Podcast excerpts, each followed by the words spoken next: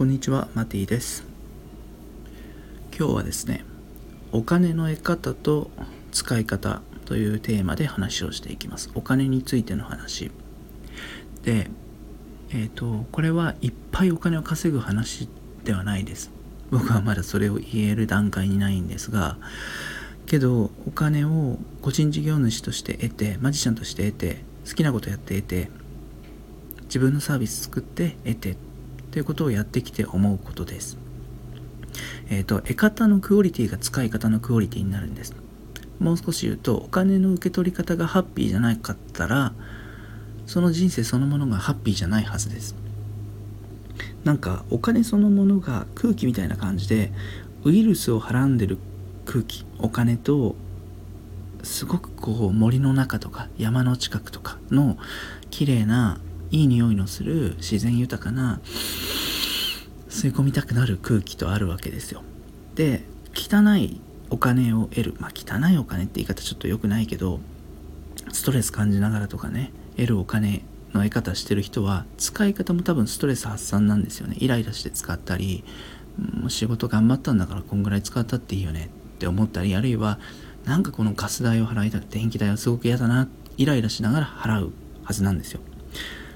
お金を得る時の感情もしくは働く時の感情仕事に対する感情がそのまんま使い方に連動しているっていう経験は皆さんも自覚があると思います。で僕はこれを勝手に平成マネーと令和マネーみたいな言い方をしてるんですが平成労働とはこうしんどいものである。働くほどいいものであるとかね。そういう重たいお金の得方をすると大体使い方もありきたりなね。お父さんお母さんとまあ同じ節約してまあ、土日はちょっと使ってとか金曜日はお酒飲んでとか。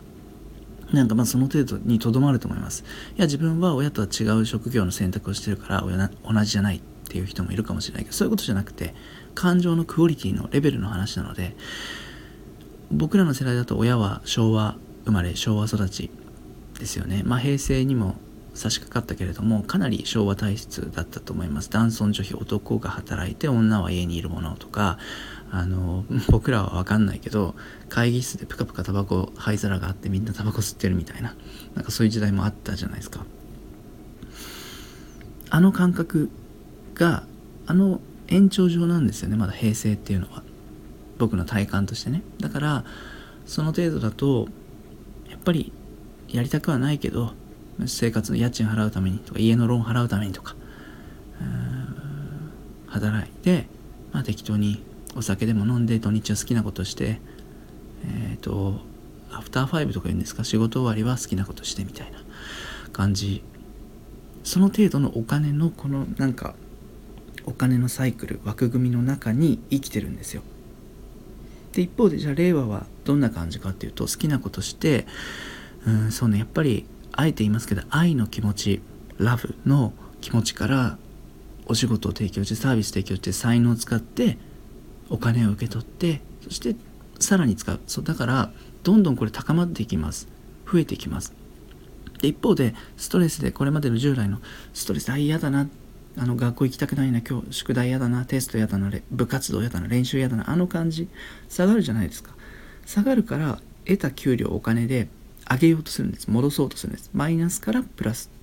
マイナスから0の1マイナスから0の1これがまだ0に戻れていればまだハッピーな方だと思うしいや給料がしっかりあるとか休み割とこうなんか手当がしっかりしてるとかでちょっとでもプラスに傾いたらかなりハッピーな方なんだけどなんかこうずっといたちごっこっていうかずっとその繰り返しですよね。マイナス下がる戻す下がる戻すっていう。